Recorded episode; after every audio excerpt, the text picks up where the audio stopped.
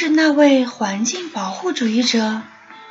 我不会让他知道你这么称呼他。他更希望被称为微生物学家，这才名副其实。现在，请恕我失陪。说完，他毫不犹豫地关上了门。科迪利亚顿时感到浑身无力，于是，在打字机前坐下。键盘上那些熟悉的字符一个个印在黑色的圆钮中央，在他疲惫的双眼中，仿佛正不断的变换形状，但又在眨眼间恢复了原样。他用手抓住打字机两边，觉得它摸上去冰冷又潮湿。他自言自语，让自己平静下来。他的心跳得很厉害。我必须冷静，必须让他知道我很坚强。现在这傻乎乎的样子，只是伯尼葬礼的压力造成的，而且我在太阳底下站太久了。但希望总伴随着痛苦。他对自己的过分在意感到恼火。电话只打了几分钟，那间办公室的门打开了，匿名小姐正在戴手套。罗纳德勋爵想见你，你现在可以去一趟吗？去哪儿呢？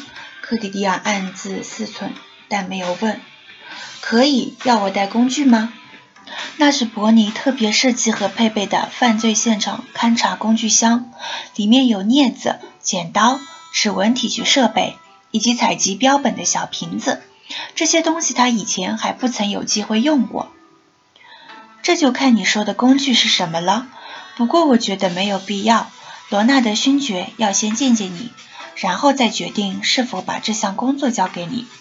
这就是说，我们要乘火车去剑桥，不过今晚就能回来。你需要跟谁打声招呼吗？不用了，这儿就我一个人。也许我应该说明一下自己的身份。他打开自己的手袋，这是个写好了地址的信封。我不是拐卖妇女的骗子，但这种人也许真的存在，这样以免你害怕。我害怕的事确实不少，但不包括人贩子。如果我真的害怕，一个写了地址的信封也不会让我安心。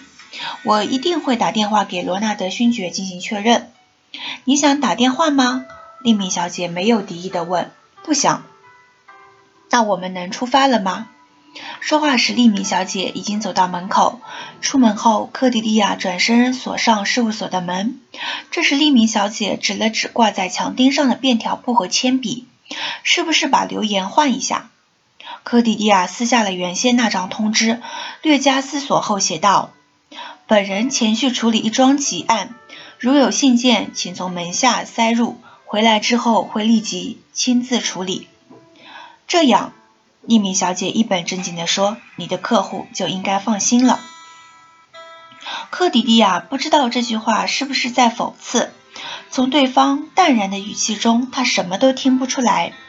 不过，他觉得匿名小姐并不是在取笑自己。令他惊讶的是，自己对这位喧宾夺主的来者竟然没有感到不快。他顺从地跟在利明小姐身后下了楼，来到金利街。他们乘中央线到了第五浦大街，开往剑桥的火车十七点三十六分开，时间绰绰有余。利明小姐替科迪利亚买了车票，从行李寄存处取出一台便捷式打字机和一个装着文件的公文包，领着他一起上了一节头等车厢。他说：“我要在车上工作，你有什么书报可读的吗？”没关系，我也不喜欢在旅途中聊天。我有一本哈代的《四号长》，我包里总会放一本瓶装书。火车过了毕小普斯托福德之后，包厢里就剩下他们两个人。不过利敏小姐始终埋头工作，期间只抬过一次头，问了科迪利亚一个问题。你是怎么到普莱德先生那里工作的？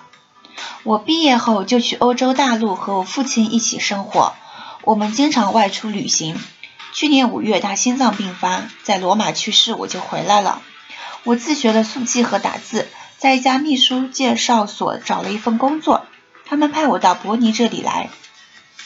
过了几个星期，伯尼开始在一两个案件中让我当助手，后来他决定对我进行培训。我就同意长期在他那里工作了。两个月之前，他让我成了他的合伙人。